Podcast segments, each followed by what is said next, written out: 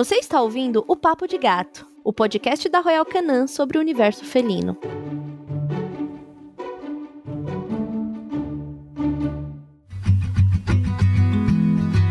Bom dia, boa tarde ou boa noite para você que está ouvindo o Papo de Gato. E hoje o nosso papo é sobre os gatinhos idosos. Para falar sobre os gatinhos de idade avançada, eu estou com minha companheira de podcast aqui, a médica veterinária Priscila Rizelo. Oi, Pri, tudo bom? Oi, Tulin, mais um papo pra gente hoje. E também temos aqui a presença do Dr. Alexandre Daniel, que já esteve com a gente aqui falando sobre a importância da visita ao médico veterinário. Participou com a gente aqui da campanha Meu Gato no Vet. Dr. Alexandre é médico veterinário pela USP e especialista em medicina felina pela ABVP, American Board of Veterinary Practitioners, e também é membro da da Associação Americana de Veterinários Felinos, sendo o único médico veterinário da América Latina a fazer parte da associação. Muito bem-vindo, doutor Alexandre. Sou muito feliz que você voltou ao nosso Papo de Gato.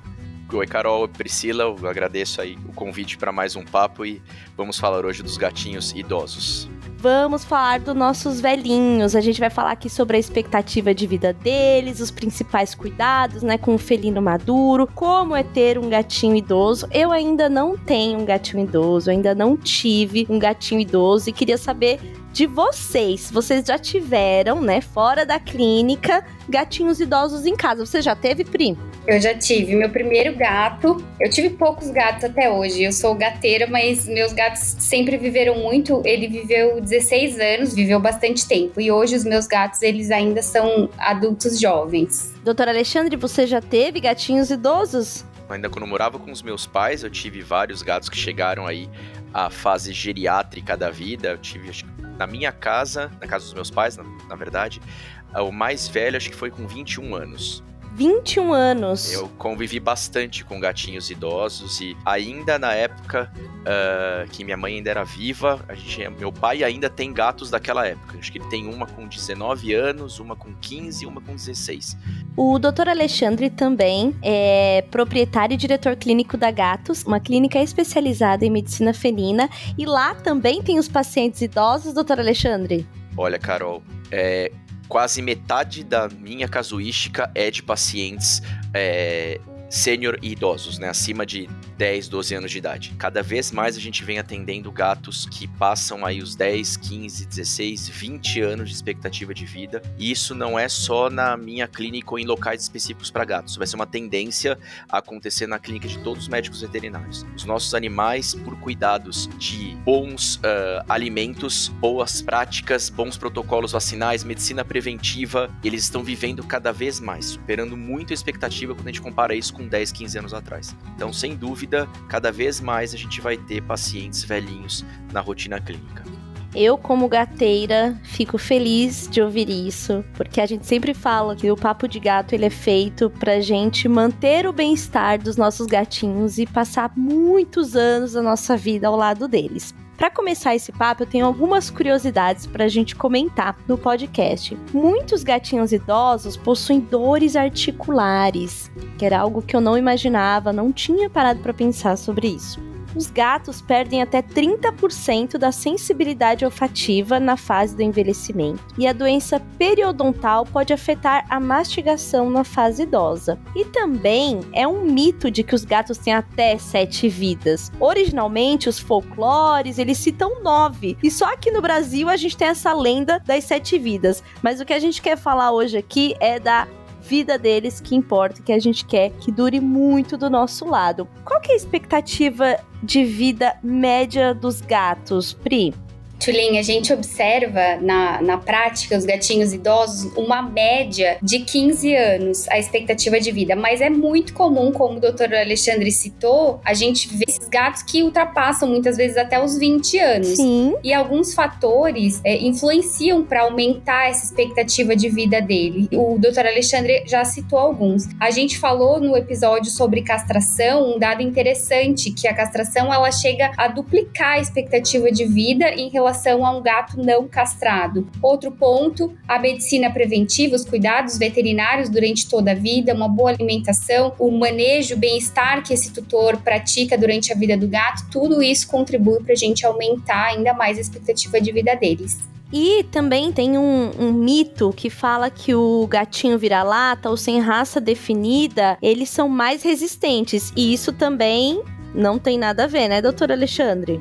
Eu posso dizer que na maioria das, dos casos, não, não tem nada a ver, mas algumas raças, principalmente quando são raças pouco difundidas e que existe uma grande característica de endogamia, ou seja, existe muito cruzamento entre consanguíneos, entre parentes, algumas raças com esse número pequeno de de espécimes, elas podem ter seleção de características deletérias e padecerem com doenças de origem genética e familiar e acabarem vivendo menos. O Pri, quando você comentou sobre essa idade, que também o Dr. Alexandre já tinha comentado, mas a gente estava falando de gatinhos que estão em ambientes saudáveis e seguros, porque a gente sabe que o gatinho que está exposto, que tem acesso à rua, o tempo médio de vida dele cai para 3 a 10 anos, certo?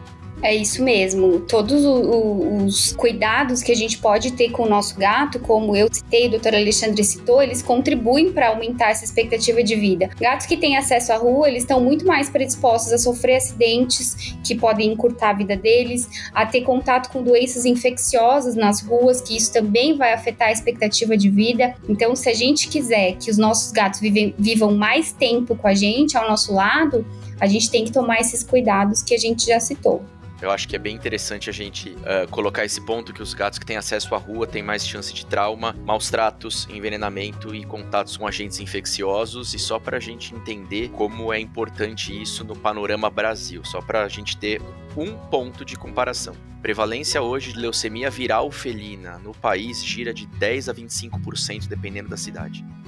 Ah, então, quanto mais esse paciente tem acesso externo, maior a chance dele ter contato com algum outro gato com esse tipo de agente, e isso, sem dúvida, encurta bastante, diminui bastante a expectativa de vida deles. Certo. E assim como acontece com a gente, o processo de envelhecimento é uma experiência individual, né? Ele vai variar de gatinho para gatinho. Porém, há sinais de envelhecimento que a gente já pode, com certeza, identificar e ir aprimorando os cuidados com os gatos. E o que eu queria saber de vocês é a partir de quantos anos esse gato é considerado idoso e se dentro dessa faixa do idoso a subdivisões aí para que a gente possa entender melhor o envelhecimento do gato, certo? Pri, qual que é a classificação veterinária de idade do gato atualmente? Tulinho, o envelhecimento ele é um processo gradativo e ele é fisiológico, todos vamos passar por isso, inclusive os nossos gatos. Então, é, a gente considera que esse gato ele começa a entrar no, no, na fase de envelhecimento a partir dos 7 anos. Então, entre os 7 aos 10 anos, a gente já classifica esse gato como um adulto maduro. E nessa fase inicial, não necessariamente ele tem sinais visíveis de envelhecimento, né? Mas esse processo ele já está se iniciando. Depois dos 11 até os 14 anos, ele é considerado um gato sênior e depois, a partir dos 15 anos, ele já é classificado como um gato geriátrico, ou o Dr. Alexandre pode me complementar qual é a melhor forma de classificar esses gatinhos com idade mais avançada. Eu acho que, resumidamente, cabe bem aí o que você falou.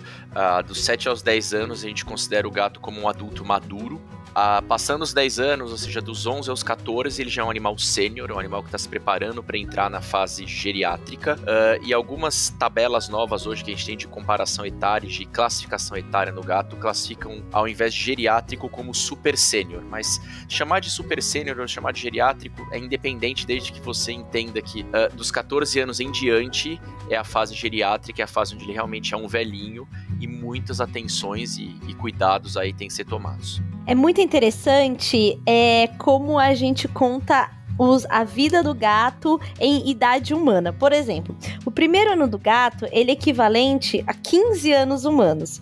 Com dois anos de idade, o gatinho terá equivalente a 24 anos, né? Que aí é um jovem adulto. E a partir disso, a cada ano felino equivale a cerca de 4 anos humanos. O Dr. Alexandre compartilhou com a gente uma tabela e o gatinho super sênior, por exemplo, de 18 anos é o equivalente a 88 anos humano. Então, sim, vai ter cuidados especiais com essa fase da vida e a gente vai falar sobre ela aqui.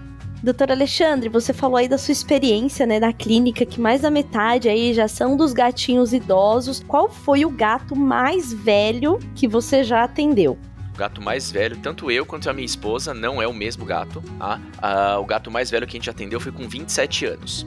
27 anos. É, e aí você fala, imagina, 27 anos é papo de dono de gato, que o dono de gato adora aumentar a idade do gato idoso, né? Não, é verdade, porque quando eu atendi essa gata era uma siamesa de 27 anos, uh, e foi a proprietária com a filha levar a gatinha para avaliação. E a filha tinha 27 anos. E eu conversando sobre a idade, ela falou: ela tem 27 anos. Aí você sempre vai dar aquela questionada. Né? Ela falou: não, sabe por quê? Eu sei que ela tem 27 anos. Porque eu decidi ter essa gata depois que minha filha nasceu. Minha filha estava com 3 meses de idade. Eu decidi adotar a gata para minha filha crescer com um animal de estimação. E ela pega e puxa uma foto da bolsa com a gatinha filhote dentro do berço com a bebê.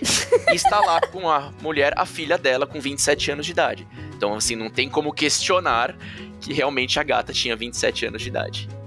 E como estava o estado dessa gatinha, né? Como, como que era a aparência dela? Eu tenho uma amiga, Clara, que tem muitos gatos. Ela tinha uma gata idosa que a patinha da frente estava fazendo uma curva, assim, pra frente. Eu nunca tinha visto. Ela falou: Isso é de tão velhinha que ela é. Isso é uma das muitas alterações que a gente tem esperadas num paciente idoso. Alteração osteoarticular animal com alteração articular degenerativa, com osteoartrose, eles fazem esses desvios de eixo uh, de membro. Então, essa gatinha que eu atendi, ela tinha um, todas as características que eu colocaria em um livro de um paciente geriátrico. Ela estava com perda de massa muscular, ela tinha dificuldade locomotora, ela estava com alteração de audição. É, esses animais dessa faixa etária, eles perdem quase completamente a audição eles perdem parte de olfação, uh, eles começam a ficar com alterações cognitivas, começam a ficar com alterações similares aí à demência no humano, tem perda de localização espacial, começa a miar muito alto porque ele não se ouve, então ele começa a berrar, né? Então, assim, tudo isso existia nessa gatinha. E isso é algo que a gente espera. E, obviamente, tem que fazer diferenciais com outras causas patológicas que gerem sintomas similares. Mas olha, sabe por que, que ela foi procurar o veterinário?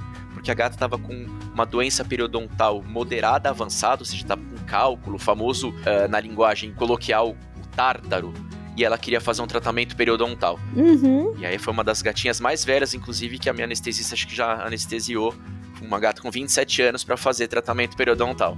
E eu ia perguntar isso, ela seguiu no tratamento porque tem que fazer anestesia, né? Seguiu. O mito da anestesia, especialmente no idoso, idade não contraindica anestesia. Sim. Que contraindica são condições patológicas de base e sempre tem que pesar risco e benefício uh, de determinados procedimentos. Então, desde que o paciente esteja em um estado geral bom, com funções na medida do possível, para 27 anos uh, mantidas, a gente pode proceder nisso sim. E a gatinha mais velha que a sua esposa atendeu na Gatos não era a mesma gatinha.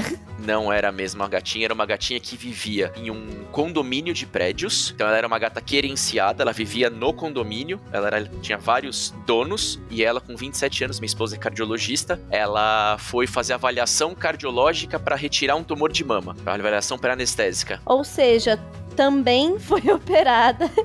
Sim quando eu era adolescente, uma amiga, uma grande amiga minha, a Raquel, ela tinha um gato e ela morava no apartamento térreo. E era o gato que tinha 19 anos. E o gato dela saía do apartamento. Casos raros, tá, pessoal? Para quem tá ouvindo, de gatos que têm acesso à rua, enfim, a, a outras pessoas e viveu tanto tempo. E era um gato que, das presas dele, ele tinha só uma presa e para fora, assim. E era um gato que era bem difícil de levar no veterinário, era, era bem arisco, assim, mas.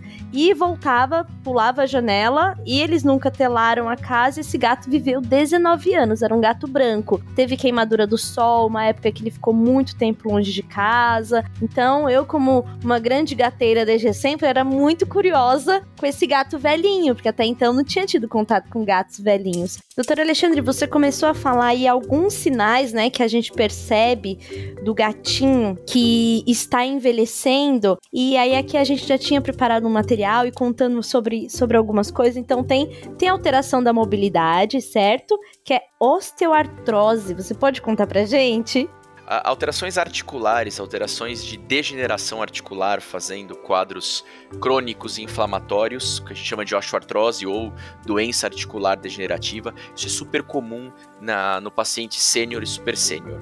É, 90 a 95% dos gatos com mais de 13, 14 anos têm osteoartrose, isso é estatístico. Só que a forma que eles manifestam isso é muito diferente. Pega um cão com alteração osteoarticular, ele manca, ele chora, ele mostra a impotência funcional do membro. O gato não. O gato ele faz alteração de mobilidade. Então ele faz, o gato é sábio, né? O gato ele pensa, se vai doer, por que eu vou fazer? Então eu vou modificar o meu padrão comportamental. Aí, mais uma vez, a importância da medicina preventiva e das boas conversas com o veterinário sobre alterações de comportamento. Então ele vai ter uma modificação comportamental. Ele adorava dormir em cima da geladeira. Ele subia na geladeira com um pulo só. Agora ele tá subindo num puff para subir na pia, para subir no micro-ondas, para subir na geladeira. Quando ele começa a tomar atalhos e fragmentar o pulo dele, isso pode ser um sinal de dor articular. Ou então ele começa a errar pulos, salta e erra, agarra a toalha e traz tudo para baixo, fica reticente em pular, ou então ele fala: Meu, já desencanei, não vou mais dormir na geladeira porque dói subir. Começa a dormir em outro local, muda o padrão de local de sono, começa a não usar a caixa de areia porque dói entrar na caixa de areia, a abdução dos membros pode fazer isso e começa a urinar fora e às vezes acham que é um problema urinário e na verdade é dor. Então, a osteoartrose hoje é considerada a causa mais comum de dor crônica na espécie. Acomete 95% dos velhinhos. E tem o tratamento, né, pra dor, pro manejo dessa dor deles a, a longo prazo, já que a gente quer eles por muitos anos com a gente sem dor, né, doutor? Exatamente. Primeiro ponto é o diagnóstico. Isso ainda é muito subdiagnosticado no meio veterinário. 90% dos casos de osteoartrose que eu diagnostico, o cliente não tinha essa como a primeira queixa. Mas a gente descobre isso no caminho, na conversa, no exame, no entendimento do padrão comportamental do gato. E obviamente, se o gato tem dor, ele não vai comer bem, ele não vai beber bem, e isso vai afetar em todos os outros diagnósticos e terapêuticas que a gente tiver. Sim, ele tem que ser tratado a vida toda para dor. E outra coisa é essa redução da capacidade digestiva, né? Pode ser que ele diminua ali a ingestão por causa da dor, mas também a velhice traz isso, né? Sim, e isso é fisiológico, isso não é uma característica patológica. É usual, é fisiológico o gatinho idoso perder capacidade digestória. Eles, por exemplo, eles começam a não conseguir digerir tão bem, por exemplo, proteína. E eles tendem a diminuir 25% da digestibilidade de proteína quando eles ficam idosos. E isso mostra a importância da gente ter dietas, né, ter alimentos voltados para as faixas etárias específicas. Porque esses pacientes velhinhos, eles precisam de uma dieta que tenha mais proteína e proteína de melhor uh, aceitação uh, e digestibilidade. Isso também tem relação, por exemplo, com a perda muscular eles tendem a perder massa muscular com o envelhecimento. E não por causa patológica, por causa fisiológica. Igual os nossos velhinhos humanos. Eles tendem a ficar mais magrinhos, menorzinhos. O gato também passa por isso. Obviamente, é sempre importante que o médico veterinário esteja avaliando o seu gato e entenda se isso é da idade ou se tem algo patológico que também está fazendo esse gato perder peso. Doutor Alexandre, no outro episódio que você esteve aqui com a gente, você reforçou muito sobre a questão do hábito da ingestão é, de líquidos do gato. Né, que era importante a alimentação úmida, o incentivo na ingestão da, da água. E como fica para o gatinho idoso essa questão, né? gatos já são maus bebedores de água. Eles bebem pouca água, isso é natural da espécie. E o velhinho, isso piora. Né? O, o gato idoso ele tem diminuição uh, da sensação de sede. Isso acontece depois dos 12, 14 anos de idade. Ou seja, eles sentem menos sede e tendem a ficar mais predispostos a desidratar. E a gente tem que tomar muito cuidado com essa questão de predisposição à desidratação, até porque 50% dos gatos com mais de 14 anos, ou seja, dos idosos geriátricos, têm doença renal crônica, que é considerada a doença mais comum dessa faixa etária. E uma das consequências dela é a perda de capacidade de concentrar urina e desidratação. Então, metade dos gatos nessa faixa etária já padecem de doenças que uh, predispõem à desidratação. E eles ainda não sentem tanta sede. Tem uma diminuição na sensação de sede nessa idade. Então, a chance de gerar uma desidratação e piorar, gerar uma bola de neve e piorar a parte final é enorme. Então, é importante que a gente tenha aí, uh, como a Pri já conversou com vocês em outros episódios na característica nutricional dos gatos, vários potes pela casa, o uso de alimento úmido para auxiliar a hidratação desse paciente. E também a gente percebe que os gatos ficam com o pelo mais branquinho também, né? Com o passar do tempo. Perde um pouco daquele brilho, daquele viço que tinha da idade adulta. E a gente já teve, inclusive, né, um episódio aqui falando sobre a importância do cuidado com a pele, com a pelagem. E também é importante a gente acompanhar isso no nosso gatinho idoso, certo? É, eu acho que é interessante a gente colocar isso de duas óticas. Sim, eles têm a característica de ficar com o pelo esbranquiçado muito menos que o cachorro. Sim. O cachorro tende a fazer muito mais uh, aquele pelame grisalho do que o gato. Mas a questão do que você falou do pelo uh, menos brilhoso, menos cuidado. Existe uh, esse ponto na faixa etária geriátrica? Sim, mas o gato que tem dor, ele não se higieniza corretamente. Se ele não se higieniza corretamente, o pelo vai ficar menos brilhoso. O gato é a espécie mais limpa que existe. Tá? O gato é praticamente autolimpante, por isso que banhos são raros a gente indicar uh, em alguma característica do gato. Gatos não precisam de banho, isso é extremamente estressante para eles. Mas se ele tá com dor e ele não consegue fazer toda a yoga para se limpar, ele vai ficar com pelos menos brilhoso. Então o pelo tá mostrando que algo está rolando. Perfeito. É um ponto de atenção, né? Pra gente observar que não é pela velhice em si, mas sim pela mudança do hábito, que pode ser de alguma dor. É. Isso. Isso também vale, por exemplo, para a doença renal. Eles tendem a desidratar mais, eles tendem a, com o passar da doença, o avançar da doença, começar a ficar nauseado. Então ele vai ficar se lambendo, mas ele tá nauseado, ele tá mareado. Por que, que eu vou fazer isso? Então eles param de se higienizar e normalmente a diminuição ou parada de higienização é um sintoma clássico de doenças em gatos, inclusive de doenças que já estão indo para a fase mais avançada. Muito interessante, porque nesse sentido, o pelo, ele se torna, o pelo, a pelagem, eles se tornam ali um parâmetro para a gente acompanhar a saúde do gato, né? Sim. Que interessante isso. Também os gatos podem sofrer a perda cognitiva, que foi o que você falou rapidamente ali no começo, né? Que, ou seja, o gatinho ele vai realmente é, é como uma demência? É, a gente não consegue comparar dessa forma, mas a gente tem estudos hoje que mostram que com a, a senescência, com a geriatria chegando aí na, na história do gato, ele tem alterações é, cerebrais similares até do que humanos com doenças degenerativas uh, e de que causam demência também tem. Então isso é super comum, depois dos 15, 16 anos, 70% dos gatos já começam a mostrar isso. Passou dos 18, 20, 90, 95% dos gatos têm alterações cognitivas. Óbvio, outros pontos pioram as alterações cognitivas, como por exemplo a surdez. Eles tendem a diminuir muito a acuidade auditiva com o passar da idade. Uh, e eles tendem a começar a ter alterações de comportamento de locais que dormem. Uh, eles começam a ter desorientação espacial. Então, às vezes, o gato ele tá dormindo num lugar, ele acorda e começa a chamar, chamar, chamar o proprietário porque a gente acha que ele não tá entendendo o local que ele está. Ele começa a mudar a característica de aceitação de outros animais perto dele, mudar o comportamento dele em casa. E isso sempre tem que ser conversado com o médico veterinário, porque causas patológicas podem gerar isso também. Então, será que ele tá mudou o padrão de dormir dele porque ele tá com alteração cognitiva ou porque ele tá com dor? Será que aquela alteração de andar compulsivo dele é por alteração cognitiva ou ele tem uma alteração cerebral? Ele é hipertenso? Mas na metade dos gatos na cidade pode se tornar hipertenso, especialmente se ele é doente renal. E um dos sintomas mais comuns da hipertensão antes dela explodir no gato é vocalização excessiva. Quem dos seus muitos amigos gateiros, Carol, não tem um gatinho velho que o proprietário fala: Nossa, ele tá miando tanto à noite? Tá miando demais, sim. O gato que mia muito. Isso. Será que ele é surdo?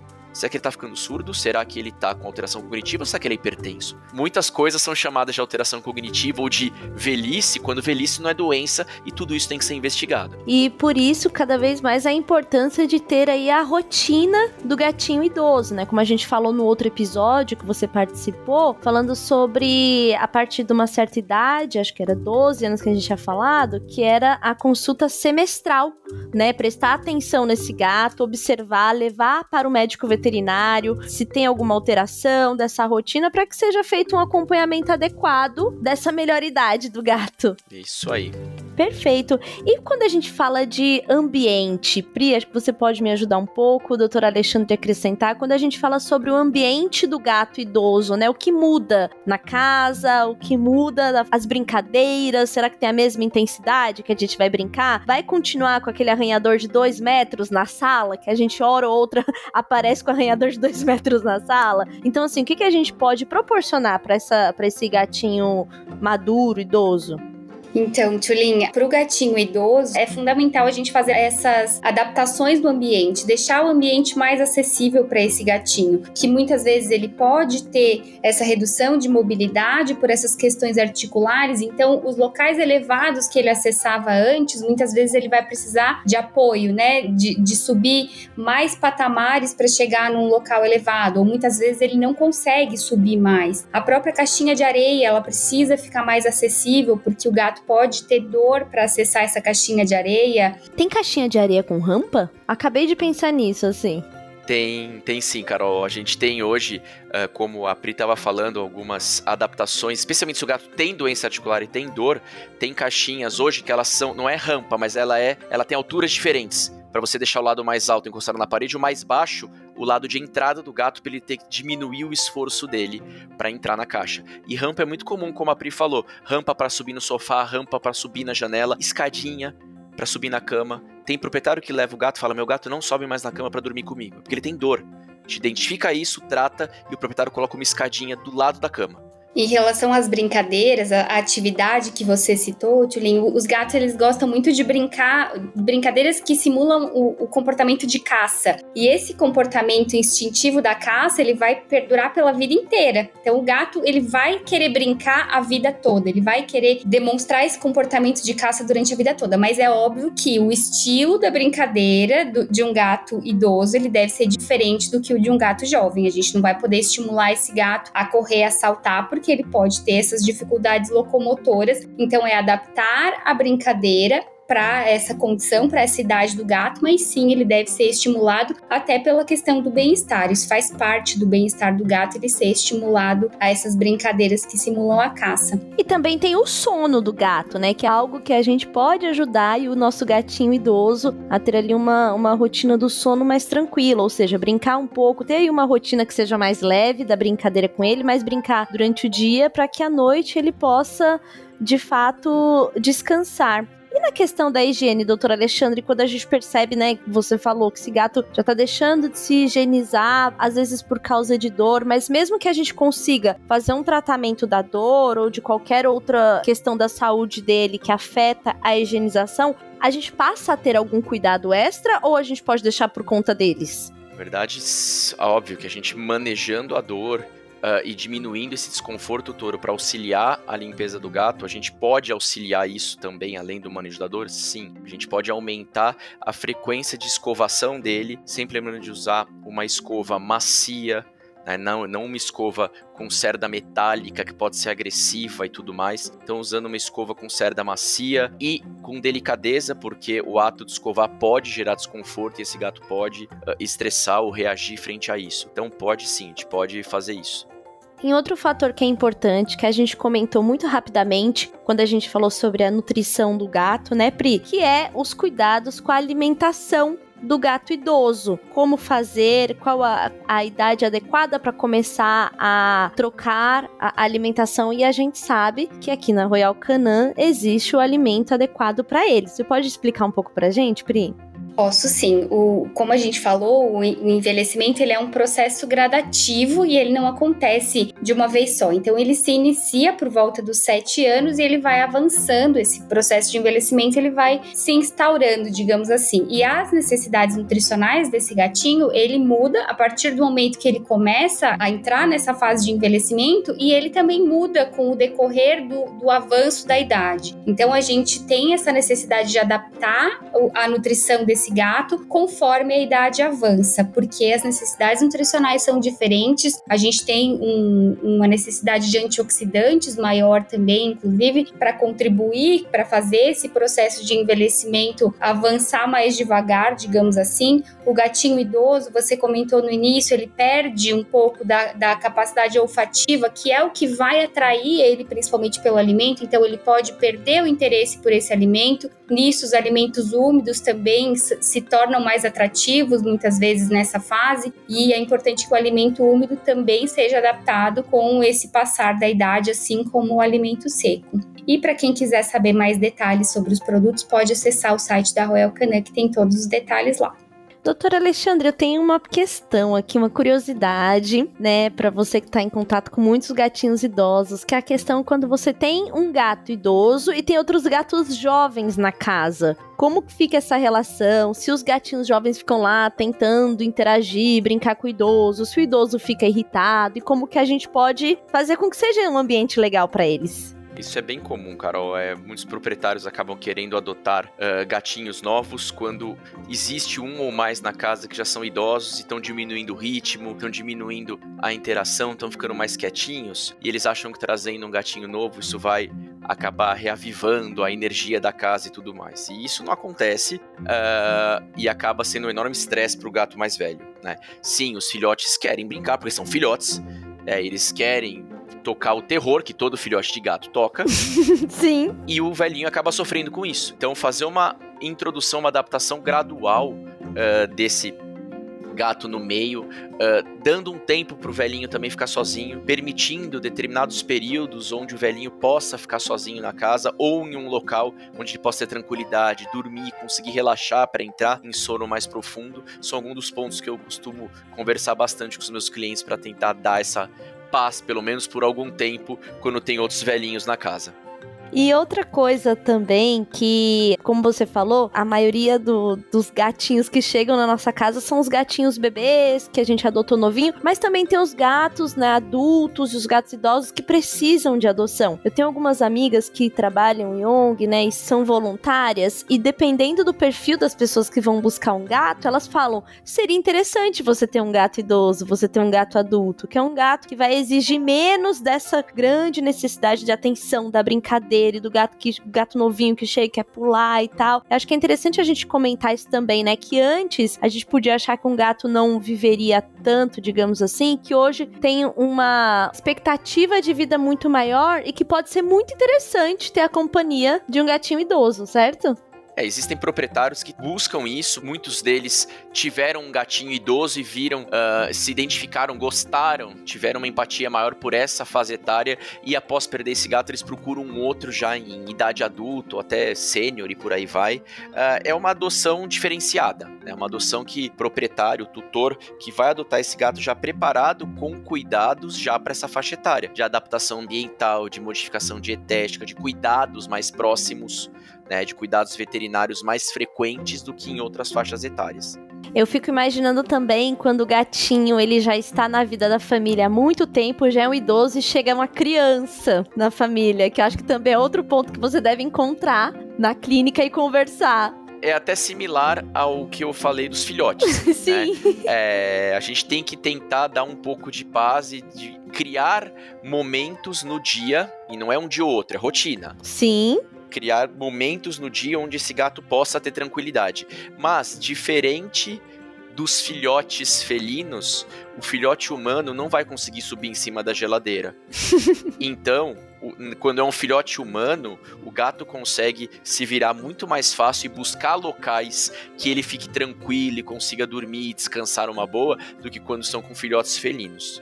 Muito bom. Eu, eu espero viver muitos anos com os meus gatos. Eu pretendo ter outros filhos e lá no futuro, doutor Alexandre, eu vou lá te procurar e falar: vamos retomar aquele assunto? Eu achar uns locais pro meu gato aqui em casa, pra ele ter uma qualidade de vida melhor. É, como que a gente garante o envelhecimento saudável desse gato, Pri? Quais são os passos, né? Quais são aqueles pontos chaves para a gente ter certeza que está acertando aí num, numa, num final aí, caminhando para o final da vida do gatinho com muita tranquilidade, muita dignidade. Bom, Tulin, a gente falou sobre a expectativa de vida, então o estilo de vida, com certeza, os cuidados veterinários que esse gato teve durante a vida, eles vão contribuir para que esse gato chegue ou tenha uma expectativa de vida mais longa. Então é fundamental que eles fiquem seguros durante toda a vida com uma boa alimentação, que os gatos passem por check-ups frequentes, é, visitas frequentes ao médico veterinário durante toda a vida para acompanhamento de saúde. Tudo isso pode contribuir para a gente estender a expectativa de vida e para a gente também ter um envelhecimento saudável. Estimular o nosso gato com brincadeiras, fazer esses estímulos é, ambientais para o nosso gato, isso contribui muito para o bem-estar. E olha só que interessante, Pri falou de estimular o gato e manter a atividade física, e não só para manter a sanidade mental desse gato idoso, mas também manutenção de massa muscular. Né? Se ele já tende a ser um paciente que tem desconforto articular e a gente tem que tratar isso, a melhor forma da gente manter massa muscular e evitar a perda muscular comum na faixa etária, que é a sarcopenia, é, é com atividade física. Então a gente não tem que fazer esse gato ficar mais quieto, a gente tem que realmente fazer o contrário. Manter a atividade dele para que ele possa manter massa magra essa sim é muito difícil da gente conseguir obter de novo na terceira idade. E acho que o momento do, da brincadeira, né, é o momento que a gente consegue dedicar pro gato. Eu acho que é muito importante a gente continuar com essa conexão. Não é porque não é mais um gatinho bebê, um gatinho ativo, né, da fase adulta, mas é um gatinho sênior, né? Então é importante a gente também ter esse carinho, ter esse cuidado e ele se sentir parte da nossa vida, né? Não é porque o gato agora fica um pouco mais quieto porque ele é idoso que a gente simplesmente deixa lá. Então acho que é muito importante, é um momento mesmo de, de cuidado, de carinho e de atenção com os nossos vovozinhos felinos. Eu quero agradecer demais esse papo, poder entender melhor essa fase da vida dos gatos, que eu quero muito passar por ela e ficar muitos anos nessa fase com os meus gatos.